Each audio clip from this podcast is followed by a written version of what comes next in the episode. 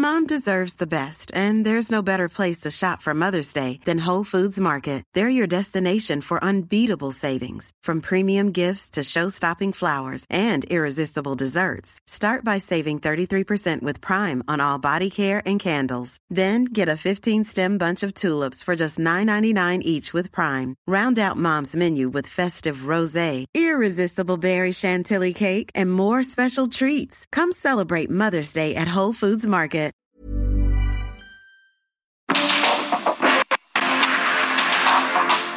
El mundo actual no se entendería sin la economía, las finanzas y los negocios. Acompaña a Mario Maldonado, el columnista de negocios más joven y objetivo del periodismo financiero en su programa. Bitácora de negocios.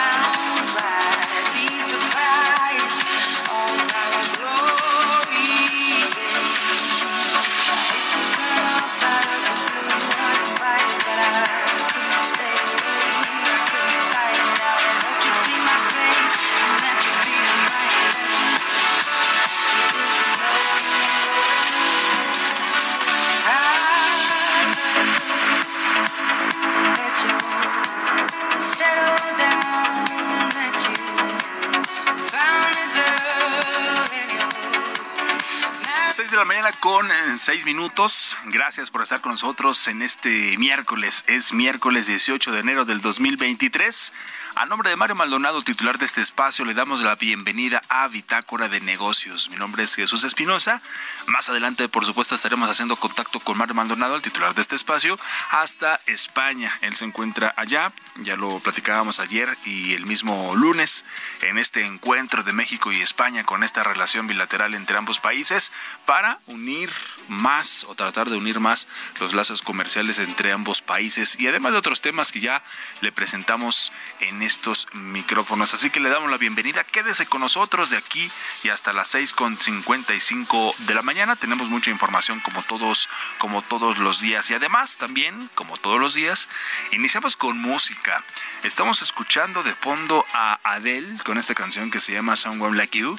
Y es una versión, aparte, remix del DJ estadounidense Jonathan Goring.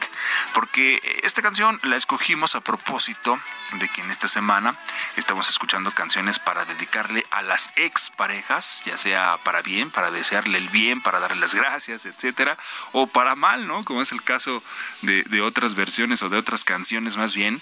Eh, todo esto por la polémica, por la polémica canción de Shakira Piqué en donde pues le da con todo, ¿no? Incluso también a la nueva pareja de, de Piqué le da con todo, se hizo viral por todos lados, reproducciones por todos lados, en todas las plataformas, etcétera. Y a propósito de eso, pues escogimos esta semana para hablar, para hablar de ello. De hecho, el lunes, el lunes pasado que pusimos aquí la canción de, de Miley Cyrus, de Flowers, también ya se empezó a hacer muy viral y a una semana de que estrenó también su canción Miley Cyrus, ya rebasó a Shakira en reproducciones en algunas de las plataformas de música. Así que se pone se pone candente, se pone calentito el tema de las canciones dedicadas a las exparejas. Y en este caso la cantautora británica Adele de su segundo álbum de estudio 21 formó parte esta, esta canción, Someone Like You, lanzada el 24 de enero del 2011 y como ya le decía, es una versión remix del DJ estadounidense Jonathan Gehring.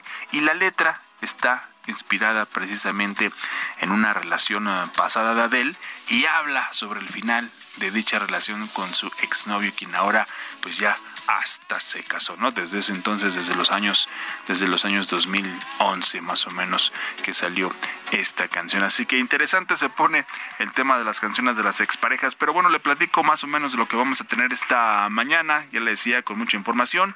Como todos los días vamos a tener en esta cabina a Roberto Aguilar con los temas más importantes de los mercados. Vamos a platicar esta mañana también, bueno, a propósito de Roberto Aguilar, nos va a platicar de Japón que decepciona a los mercados. Yen se desploma y bonos de deuda suben. En Estados Unidos y China necesitan comunicación seria y directa, dice Yellen, y México habría crecido 3% en el 2022. Gracias al turismo, esto lo anticipa la Secretaría de Hacienda. Vamos a tener una charla esta mañana con Carlos Ramírez, él es economista y ex eh, presidente de la CONSAR gobierno dejó de recaudar 281 mil millones de pesos por cobro del IEPS en el 2022, el año pasado. Esto según el reporte de ingresos del gobierno del 2022. Los estímulos fiscales a gasolinas sumaron 373 mil millones de pesos el año pasado, de acuerdo también con datos del Servicio de Administración Tributaria. Lo vamos a estar aquí desglosando y platicando con Carlos Ramírez. Y es que estos estímulos fiscales, pues eh, para evitar que el precio de la gasolina se, se dispare, contabilizaron justamente estos 373 mil millones de pesos en todo el año pasado, de acuerdo con lo reportado de manera preliminar por el SAT y lo anterior pues significa nada más y nada menos que el 3.5 veces más que los 104 mil 76 millones de pesos otorgados en el 2021. Y también vamos a platicar esta mañana con Francisco Oriostegui. Él es vicepresidente y asistente de instituciones financieras de Moody's Local México. Sobre el tema de Citibanamex, la venta de Citibanamex que, eh, que según de acuerdo a este reporte de Moody's, pues esta venta de Citibanamex de Banamex con implicaciones limitadas en los sectores asegurador y también de pensiones. Lo vamos a estar platicando también, por supuesto, esto de acuerdo, ya le decía, con este análisis de Moody's local y es que también pues con la salida de algunas instituciones financieras de este proceso de venta de Banamex, pues tal cual es el caso de Imbursa, también que poco a poco se fueron descartando, de Banorte y otras, pues se ha desvanecido ya el riesgo de una alta concentración de los mercados de las administradoras de fondos para el retiro, las AFORES y también de los seguros, figuras que se incluyen en la venta que ya estaría en su etapa final. Así que como ve, tenemos muchos temas interesantes. Los invitamos a que se quede con nosotros. Gracias por escucharnos como todos los días de lunes a viernes a las 6, aquí en el 98.5 de FM en la Ciudad de México. También nos escuchamos en Chilpancingo en el 94.7. Estamos en Guadalajara en el 100.3, en Monterrey en el 99.7. Recientemente ya nos escuchamos también en Mérida, Yucatán 96.9 de FM. Vámonos con un poquito más de música y después lo dejo con el resumen de lo más importante que sea que ha sucedido en las últimas horas y en los últimos minutos. Bienvenidos.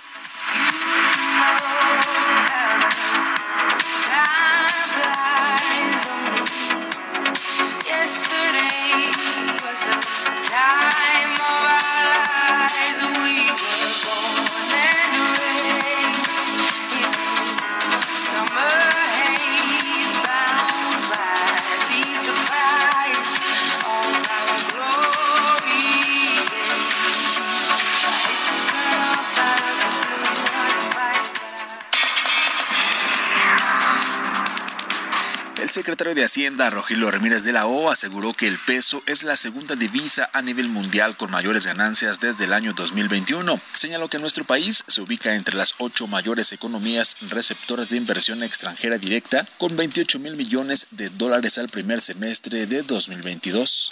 Este martes, un juez aplazó de nuevo la audiencia intermedia del exdirector de Petróleos Mexicanos de 2012 a 2016, Emilio Lozoya, por lavado de dinero, cohecho y asociación delictuosa en el caso de corrupción de la brasileña Odebrecht en México. Ahora la audiencia se celebrará el próximo 10 de marzo. La madre del exdirector de Pemex, Emilio Lozoya, pidió al presidente Andrés Manuel López Obrador llegar a un acuerdo por el caso Odebrecht. Pidió que sancione a los verdaderos culpables de este acto de corrupción y se llegue a un acuerdo. El presidente Andrés Manuel López Obrador defendió las nuevas medidas de la Ley General para el Control del Tabaco que entraron en vigor el pasado domingo, que entre otras cosas se prohíbe fumar en espacios públicos.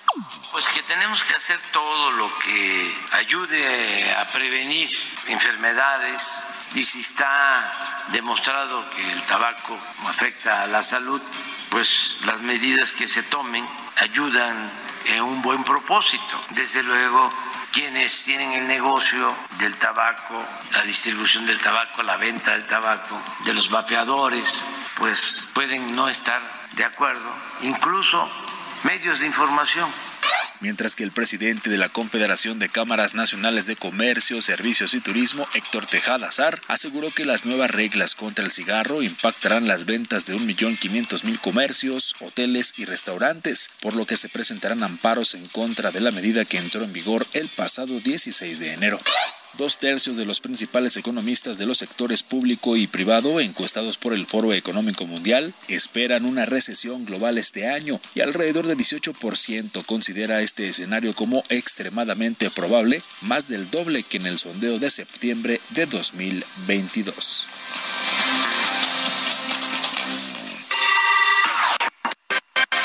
Economía y mercados. Y hasta aquí Roberto Aguilar en la cabina del Heraldo Radio. Mi estimado Roberto, ¿cómo estás? Muy buenos días. ¿Qué tal, Mario? Eh, perdón, la costumbre. Hoy me voy a cambiar el nombre. Mi estimado Jesús, me da mucho gusto saludarte a ti. Mario Jesús, ¿cómo se escucharía? perdóname, perdóname por el desliz. Pero bueno, te comento rápidamente que el yen, el yen, esta moneda japonesa, caía y los bonos registraban su mayor alza en dos décadas después de que el Banco Central de Japón mantuviera su política monetaria ultraflexible, desafiando las expectativas de que empezaría a retirar gradualmente su programa de estímulo masivo. Fíjate, eso es interesante porque, bueno, al final del día el mercado había apostado por una reversión de la política monetaria justamente en Japón, en otros mercados. Fíjate, esto afectó también al resto de los eh, mercados en Asia y, bueno, pues ya de hecho amplia, ampliaron o prolongaron la caída que se dio justamente el día de ayer en el índice Dow Jones, pues luego de que Goldman Sachs, este banco de inversión global, pues reportara resultados debajo de las expectativas. Fíjate que, por ejemplo, eh, solo en el cuarto trimestre registró una caída de 69% en sus ganancias y esto era peor de lo previsto.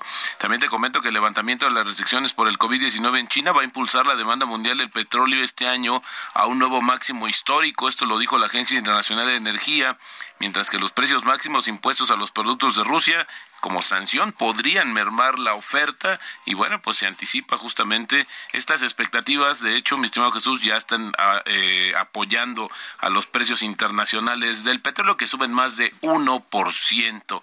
También te comento que la inflación de la zona euro se desaceleró en diciembre, tal y como se esperaba, según confirmó hoy Eurostat, que es la Oficina de Estadística de la Unión Europea, gracias a la continua caída de los precios de la energía que anteriormente habían elevado a máximos históricos este indicador también la inflación británica cayó en diciembre a su nivel más bajo en tres meses, 10.5%, ofreciendo cierta tranquilidad al Banco de Inglaterra y a los hogares, pero los precios de los alimentos y las bebidas siguieron acelerándose, subiendo al ritmo más rápido desde 1977. Bueno, al final del día ya hemos estado viendo noticias positivas relacionadas con la inflación. También te comento que el viceprimer ministro chino Liu He dijo a la secretaria del Tesoro estadounidense Janet Yellen que sus países necesitan una comunicación seria y coordinación en asuntos como el cambio climático y la economía, afirmando que está dispuesto a mantener un intercambio en profundidad. Liu, que dijo estar de acuerdo con Yellen en que los dos países deben mantener siempre el diálogo y los intercambios independientemente de cómo cambien las circunstancias y es que pues ambos funcionarios se reunieron por vez primera en Europa. Interesante esta posición también, pues hace falta hablar, así que eh, pues ahí se ve, se escucha muy sencilla la respuesta o la opción. El tema es que, bueno, comiencen justamente a practicarlo. También te comento que el nominado para formar parte de la Junta de Gobierno del Banco de México, Omar Mejía, respaldó las políticas de ajuste monetario del Banco Central y prometió transparencia e independencia en caso de ser elegido para el cargo, pero pues prácticamente ya está sido, bueno, pues ya eh, prácticamente se está descontando que llegue al Banco Central. La Comisión Legislativa votó a favor de llevar adelante la nominación de Mejía, que se espera sea aprobada esta semana en el Pleno de la Comisión Permanente del Congreso, que sesiona en el receso del periodo ordinario de sesiones. Y bueno, también la nota interesante, mi estimado Jesús, Jesús, es que fíjate que la economía mexicana habría crecido alrededor de un 3% en el año pasado. Esto lo dijo la Secretaría de Hacienda, citando declaraciones del secretario Rogelio Ramírez de la O, que ayer estuvo en un evento de Santander, allá en Cancún, un e, encuentro eh, internacional de inversionistas que se lleva cada año eh, justamente allá en Cancún. Ahí estuvo el secretario Rogelio Ramírez de la O y la verdad es que estuvo deslucida su participación ya te platicaremos después, un poco eh, se empezó a retirar la, la asistencia, en fin, eh, y bueno, pues justamente la actividad económica repuntó significativamente el año pasado, esto lo dijo Hacienda en un comunicado, apuntalada por el turismo, las exportaciones del sector automotriz y las remesas que viven justamente el... Y fíjate, Jesús, que hasta el 24 de febrero se conoce el dato oficial del cuarto trimestre del año y con ello ya vamos a ver realmente cuánto fue lo que subió la economía mexicana en el, el, año pasado, que bueno, pues sí puede que haya subido este a este ritmo. El tipo de cambio, mi estimado Jesús, ya está en 18.63, pero fíjate que marcó un nuevo mínimo de 18.57. Con esto tenemos ya una ganancia anual de 4.4% y ayer lo comentábamos también un poco como referencia que en los últimos seis meses el tipo de cambio, mi estimado Jesús, lleva ya cerca de 9% de apreciación en los últimos seis meses. Así es como está cotizando 18.62 en estos momentos el tipo de cambio. Así es que no solamente está fortachón, diría yo, mi estimado Jesús, sino también está pues muy avivado el peso mexicano, que, ha sido también favorecido por el resto de las monedas eh, o de la caída del dólar respecto a otras monedas, y esto pues favorece a las monedas emergentes. Así también es como, así es como comienza operaciones el tipo de cambio. Y la frase del día de hoy, la clave para ganar dinero con las acciones es no tenerles miedo. Esto lo dijo en su momento Peter Lynch.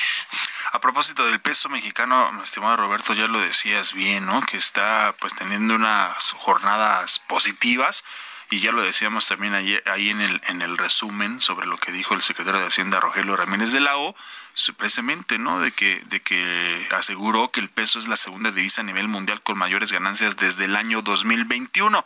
Este fenómeno que se está dando, no sé si llamarlo así, fenómeno, eh, ¿a qué responde exactamente? Es este, es, es por las medidas que se están tomando por desde las de Banjico, las de la Secretaría de Hacienda.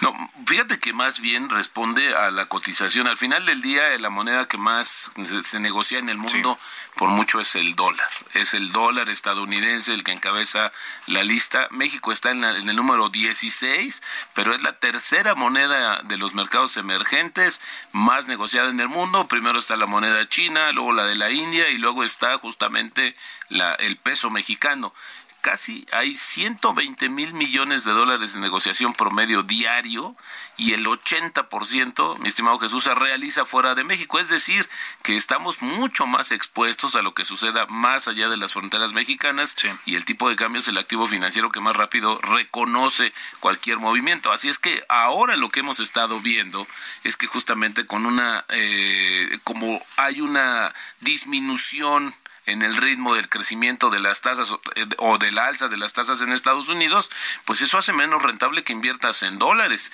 Así es que si vemos que el Banco de México sigue y seguirá incrementando, aunque sea a menor ritmo, las tasas que ya de por sí están altas, pues esto ofrece un premio mucho más atractivo a los inversionistas y por eso, mi estimado Jesús, se registró el año pasado, pues después de dos años consecutivos de caída, un flujo positivo de inversión en cartera, es decir, de bonos que están pagando estas tasas por parte de extranjeros. Además, tenemos 55 mil millones de remesas, dólares que llegan a la economía mexicana. Hay que recordar también que el año pasado, pues tuvimos ingresos extraordinarios por la venta del petróleo que llegó a un nivel muy alto y esto se conjuga realmente también y apoya la estabilidad de las cuentas públicas de México. Así es que es una combinación de muchas cosas, no es un decreto, no es un tema donde el presidente se levante y fije el precio. Yo creo que eso también es importante y ahora hay que entender que también es una mercancía, es una referencia, hoy puede bajar, mañana puede subir. Es lo que te iba eh, lo que te iba a decir, ¿no? Que probablemente los siguientes días también regrese a los niveles de 19, ¿no? Es muy probable, pero bueno, pues mientras tanto están estas cotizaciones históricas, te decía, estamos regresando, Jesús, a los niveles previos a la pandemia con el tipo de cambio. Bueno, pues a ver cómo nos va, cómo nos van los siguientes días. No te vayas, Roberto, vamos a la pausa. Estamos aquí en Bitácora de Negocios, 6 con 24 minutos, y ya volvemos y seguimos escuchando a Adel.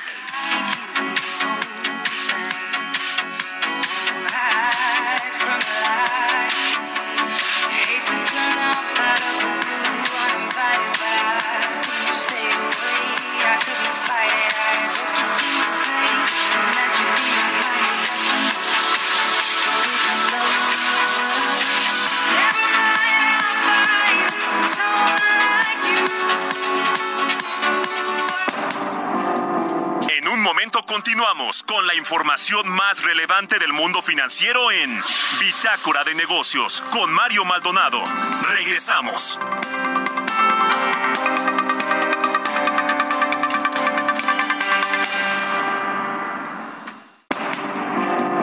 Estamos de vuelta en Bitácora de Negocios con Mario Maldonado.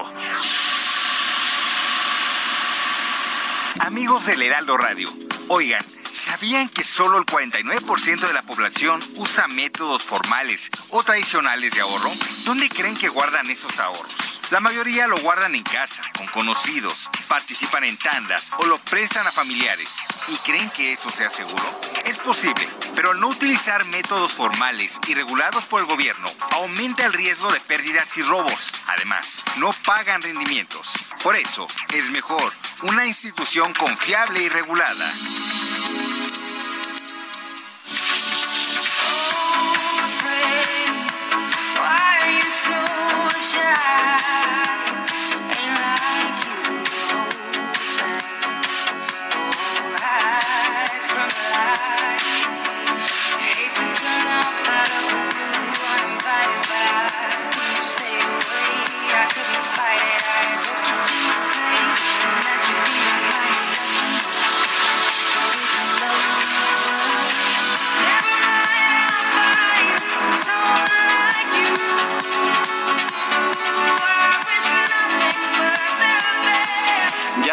De regreso aquí en Bitácora de Negocios. Muy buenos días para todos. Soy Mario Maldonado.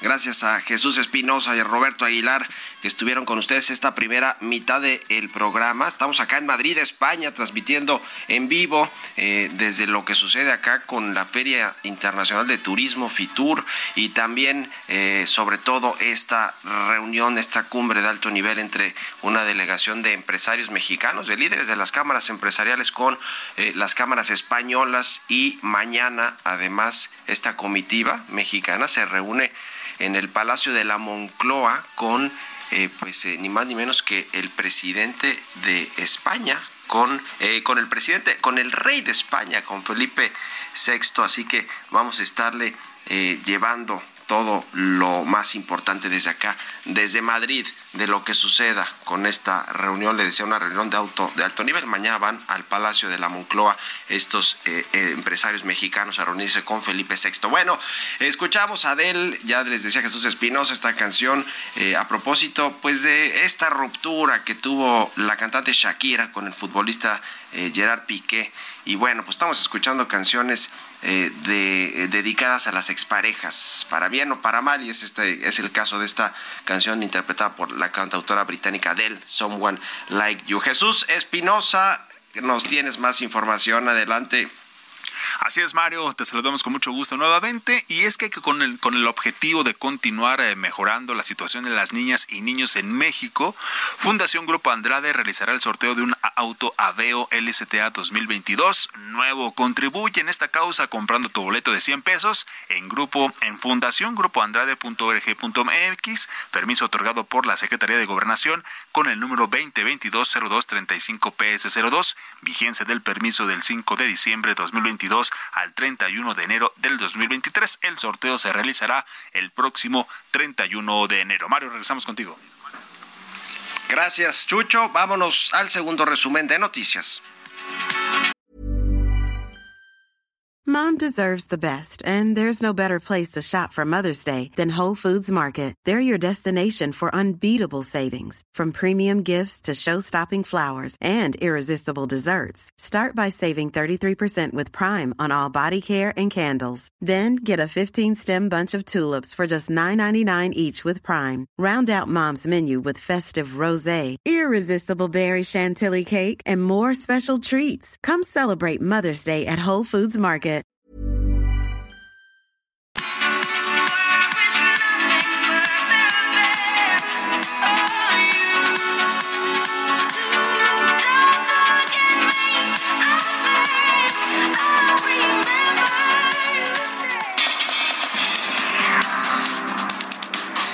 Instituto Mexicano de Ejecutivo de Finanzas aseguró que resultado de un escenario de alta incertidumbre internacional en México, no se puede descartar una recesión económica que podría presentarse en la segunda mitad del año. Mario Correa Martínez, presidente del Comité Nacional de Estudios Económicos del IMED, indicó que si Estados Unidos entra en recesión, va a ser muy difícil que México evite caer también en una contracción de la actividad económica.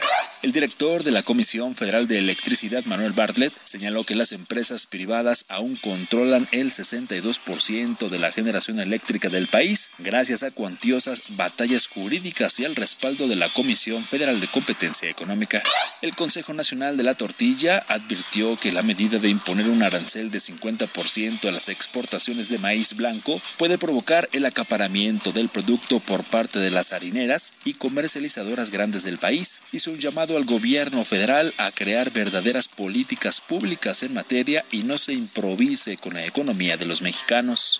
El sector empresarial en la frontera sur de México pidió al nuevo titular del Instituto Nacional de Migración en Chiapas que ponga orden a la crisis migratoria y se brinde mayor seguridad ante la llegada de cientos de migrantes a Tapachula.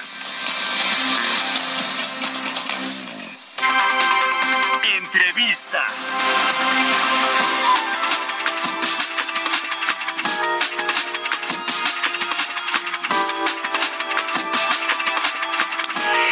Y bueno, pues eh, el gobierno mexicano dejó de recaudar 281 mil millones de pesos por el cobro del impuesto especial a la producción de, de producción de bienes y servicios, el famoso IEPS, el año pasado, y esto pues eh, deja, no deja de hacerle un hueco a la recaudación, a las finanzas públicas. Los estímulos fiscales a la gasolina además sumaron más de 370 mil millones de pesos eh, el año pasado, según los datos del Servicio de Administración Tributaria, y este año se ve particularmente pues retador también para las eh, finanzas públicas del país en materia de recaudación fiscal y pues de hacerle frente a los compromisos que tiene el gobierno también en el gasto público, en el presupuesto. Vamos a analizar todo este tema con Carlos Ramírez, economista, eh, analista, expresidente de la CONSAR. ¿Cómo estás, Carlos? Muy buenos días. Buen día, eh, Mario. Gusto saludarte y feliz año a todos. Igualmente para ti. Pues el año pasado, el 2022, fue eh, complicado, sobre todo la primera mitad, se fue componiendo un poquito hacia eh, el, tercer y cuarto trimestres, pero pues eh, no dejó de, de, ser complicado para las finanzas públicas también. ¿Cómo, ¿Cómo ves el asunto? Y le entramos después a lo que viene en el 2023. Sí, con mucho gusto. Mira, en efecto, desde un punto de vista de actividad económica, de crecimiento, eh, eh, el, PIB eh, que se va a dar a conocer la cifra en estos próximos días va a cerrar arriba del 3%, que es una cifra razonablemente buena y sobre todo considerando que hacia mediados del año la expectativa era como de uno y medio por ciento. Entonces sí fue un año de un mejor crecimiento de lo anticipado, innegablemente. Ahora, desde el punto de vista de las finanzas públicas, ¿cómo impactó este mayor crecimiento en las finanzas públicas? Bueno, pues ahí los resultados son mixtos. Los datos que dio a conocer ayer el SAT muestran que los ingresos tributarios totales cayeron durante el año respecto a los del año pasado, a los del año 2021. Es decir, tuvimos una recaudación menor en 2022 respecto a la que se tuvo en 2021. Si lo ves por componentes, el ISR, el impuesto sobre la renta, tuvo muy buen año incluso mucho, muy superior al del mismo ritmo de crecimiento de la economía. El IVA tuvo un año, vamos a llamar, de relativo estancamiento, y el IEPS, que es el impuesto eh, especial sobre productos y servicios, en este caso específicamente el impuesto sobre la gasolina, tuvo una caída estrepitosa. Y ahí es donde viene esta discusión, Mario, respecto a la decisión que tomó el gobierno federal que lo anunció en el momento que la tomó, que era no vamos a dejar que el precio de la gasolina suba respecto a lo que está subiendo en otras partes del mundo, específicamente en Estados Unidos, de donde importamos muy buena parte de nuestra gasolina, y vamos a subsidiar completamente esa alza de precios. Y eso es lo que le costó al, al erario 370 mil millones de pesos. La pregunta aquí, Mario, es si ese dinero se usó correctamente. Es decir, ¿qué se hubiera podido hacer con 370 mil millones de pesos eh, respecto a lo que hizo el gobierno, que fue subsidiar completamente la gasolina y evitar que subiera y tuviera un impacto inflacionario en un año de muy elevada inflación que fue el año pasado? Creo que el debate es válido, el gobierno ha celebrado esta decisión, ha dicho, nosotros hicimos lo correcto, gracias a ello la inflación no fue más alta, sí, nada más que costó eh, un año de presupuesto de todo el programa de adultos mayores. Costó dos años completos de presupuesto de, toda la Secretaría de Salud. Costó un año completo de la Secretaría de Educación Pública. Costó el equivalente a dos, a, dos refinerías eh, de las que se está construyendo ahorita en Tabasco. Y o, una, eh, tres aeropuertos como el de Santa Lucía. En fin, los, los, el costo fue elevado haber subsidiado la gasolina. Y eso no podemos perderlo de vista. Hay un odio ahí en las finanzas públicas que es, es innegable. Pues sí, eh, eh, es eh, un tema todo este subsidio de las gasolinas y la decisión que tomó el gobierno mexicano ante los elevados precios del petróleo, que bueno, pues también dispararon los precios de la gasolina. En fin, fue una decisión ya de pues de la Secretaría de Hacienda, de, del presidente López Obrador, sin duda alguna. Un gasolinazo le pega pues directamente al tema político electoral y es algo que el presidente observador que es un estratega claramente en esos terrenos pues no iba no iba a permitir. Además pues eh, eh, más o menos tenemos ya la idea de lo que sucedió el sexenio pasado precisamente con con eh, cuando la liberalización de la de los precios de la gasolina en fin. Ahora el 2023 cómo se ve Carlos Ramírez en materia pues fiscal, de política fiscal, de recaudación y de presupuesto, porque todo lo que está en el paquete económico en términos de eh, la recaudación, del crecimiento económico y eh, la perspectiva de, del presupuesto también histórico de 8.3 billones de pesos, pues parece que va a tener que recortarse muy pronto al inicio de este año.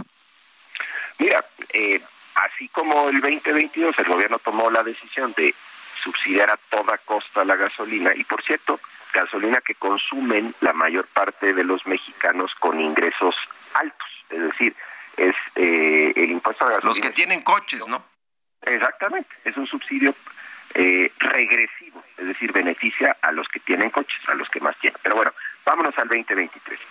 Mira, la gran interrogante del 2023 es, la Secretaría de Hacienda ha dicho que espera que el PIB crezca cerca del 3%, y entonces todas sus metas fiscales se establecieron, se estipularon en función de ese crecimiento. Si no crecemos ese ritmo, pues naturalmente las metas fiscales, por más que haga el SAT, no se van a cumplir.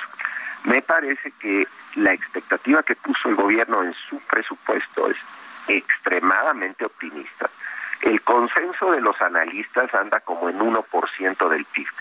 Vamos a suponer que el consenso de los analistas se puede equivocar para arriba o para abajo también pero finalmente todo parece sugerir que va a ser un año de menor crecimiento económico, casi no hay duda, el fantasma de la recesión en Estados Unidos está ahí, ya hay señales de desaceleración importantes, tanto allá como acá, eh, y va a ser bien difícil para el gobierno alcanzar sus metas de ingresos y además va a seguir subsidiando la gasolina, ya no al mismo ritmo que la del año pasado, pero lo va a seguir haciendo, porque los precios de la gasolina en Estados Unidos, por ejemplo, ya llevan varias semanas que otra vez han vuelto a subir. Entonces, muy probablemente va a tener que seguir subsidiando la gasolina. El IVA y el ISR, que son altamente sensibles al crecimiento económico, muy difícilmente van a tener un año sobre todo el ISR como el que tuvo el 2022. El precio del petróleo, que fue también un salvavidas para el gobierno el año pasado, ya no está en los niveles que estaba en el 2022 y por tanto va a haber menos recaudación por el lado del petróleo. Y por otro lado, las metas del gasto, Mario, son al, extremadamente también eh, ambiciosas. Es decir, el gobierno planea gastar mucho este 2023, mucho más de lo que gastó el año pasado, con niveles, por cierto, de déficit ya bastante razonables, un balance público de cerca de un billón de pesos. Pero entonces, en resumen, lo que te diría es, hay un signo de interrogación importante, significativo, respecto a si se van a cumplir las metas de crecimiento y, por tanto, las metas fiscales. A mí me parece que muy pronto nos vamos a dar cuenta que esas metas fiscales van a ser muy difíciles de cumplir y el gobierno va a tener que tomar decisiones. ¿Qué voy a hacer respecto a si empiezo a tener pues un, hueco fiscal que no anticipaba? ¿Y por dónde vendrán estas decisiones que son clave? Por último, te pregunto, Carlos, eh, ¿se reasignará el gasto de los programas sociales, de los proyectos de infraestructura que todavía son un barril sin fondo, eh, la refinería, eh, el tren Maya, el corredor transísmico? ¿O por dónde tendrá que venir el, el reajuste? Y también en materia fiscal, ¿se, se buscará apretar o seguir apretando más a los grandes contribuyentes para que eh, tenga una mayor recaudación el gobierno? ¿Por dónde lo es? Esto segundo, sin duda. El gobierno va a hacer todo lo posible por recaudar más y por tanto los contribuyentes cautivos van a estar sujetos a una enorme presión sobre, sobre todo los grandes contribuyentes que han sido pues un área eh, muy rentable para el gobierno en estos últimos años.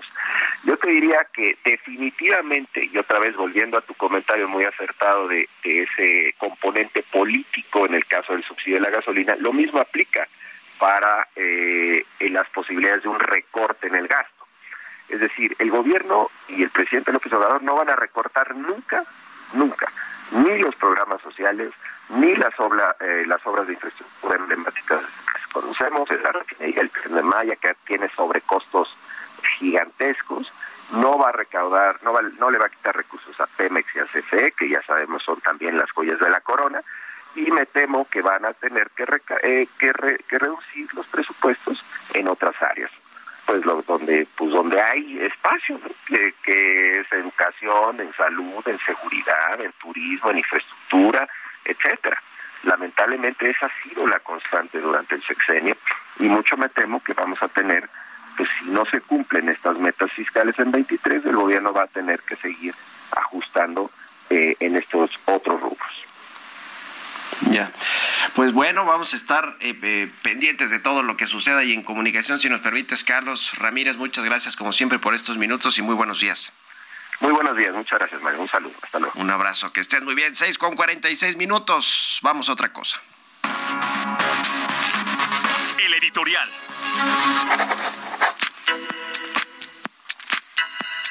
La Comisión Nacional Bancaria y de Valores, que ha tenido tres presidentes en esta administración del presidente López Obrador, eh, pues eh, no parece que se mantenga por buen camino toda esta presunta corrupción que había con este organismo en los gobiernos anteriores, con sus directivos y, presidentes, pues ahora eh, parece que se mantiene y ya hay denuncias, denuncias de varias empresas intermediarios financieros, sobre todo estas SOFIPOS, estas sociedades eh, que buscan pues captar dinero de la gente y que bueno pues muchas de estas estuvieron en quiebra o están al borde de la quiebra y eh, en teoría pues están revisando con eh, funcionarios altos funcionarios de el gobierno actual de la Comisión Bancaria, que es un órgano desconcentrado de la Secretaría de Hacienda, pues buscar eh, cómo, cómo dirimir estos eh, problemas y que se les ayude desde la propia comisión, lo cual es ilegal. Hay una denuncia ahí que se ha presentado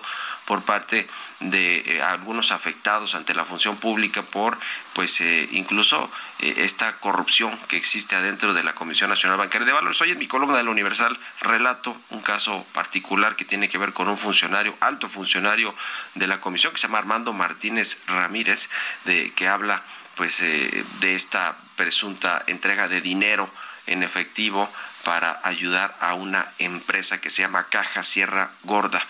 Así que pues eh, está la corrupción en la Comisión Bancaria de Valores eh, a todo lo que da, sin lugar a dudas, y pues el actual presidente parece que o no le informan o no le interesa mucho meterse a los temas y pues es el tercer presidente que tiene actualmente esta comisión, que pues para acabar pronto es el, regulador de todo el sector financiero mexicano.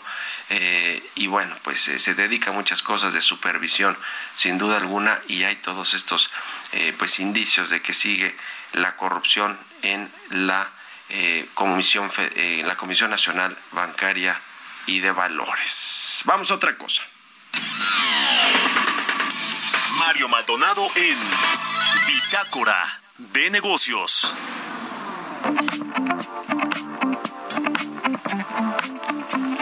Y bien, vamos a platicar con Francisco eh, eh, Uriostegui. Francisco Uriostegui, vicepresidente asistente de instituciones financieras de Moody's en México. ¿Cómo estás, Francisco? Muy buenos días.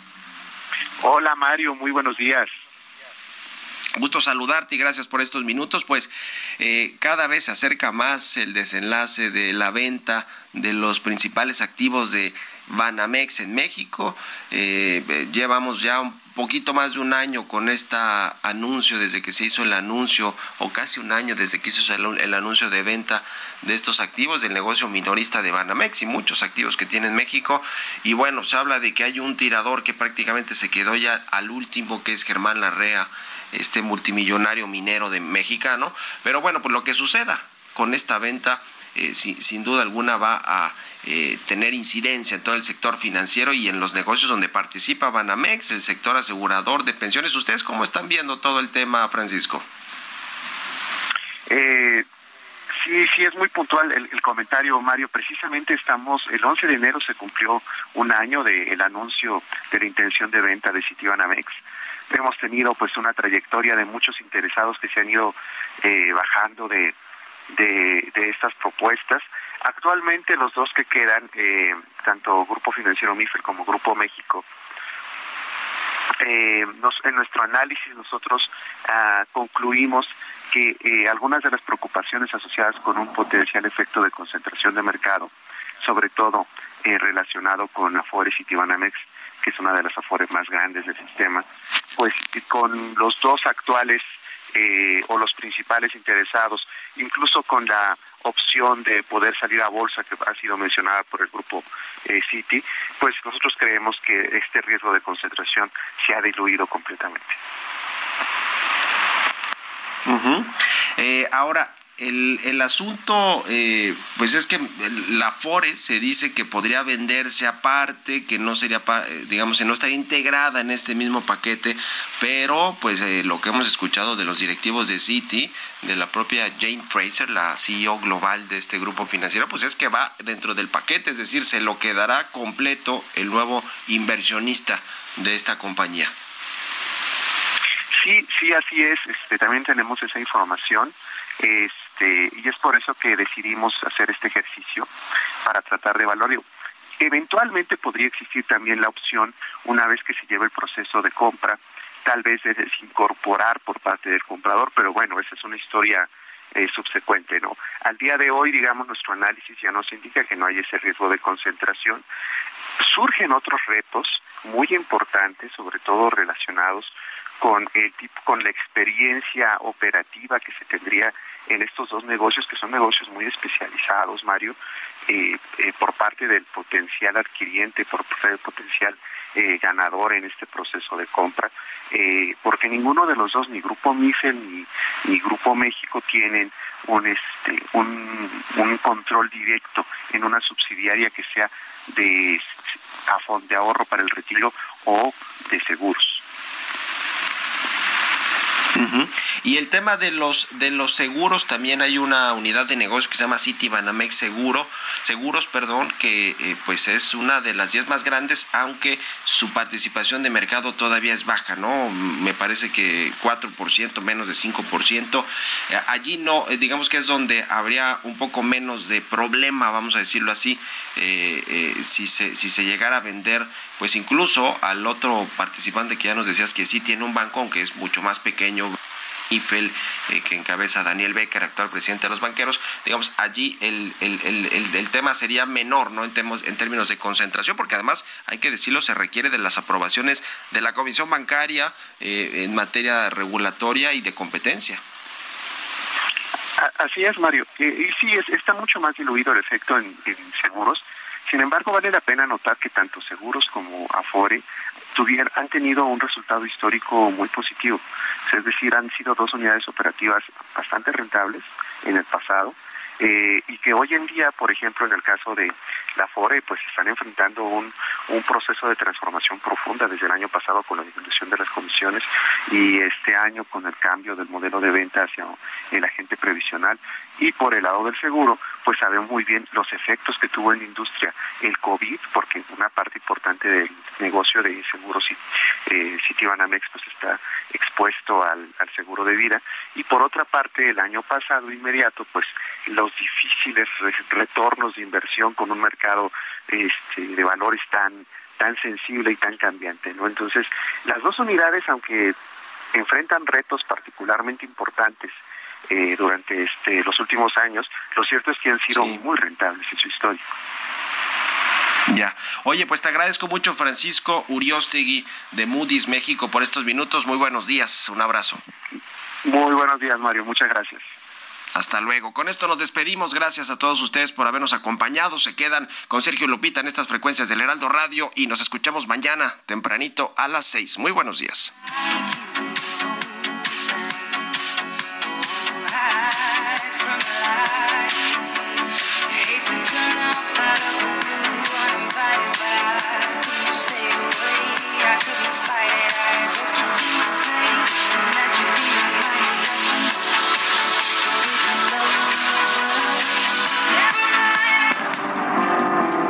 Fue Bitácora de Negocios con Mario Maldonado.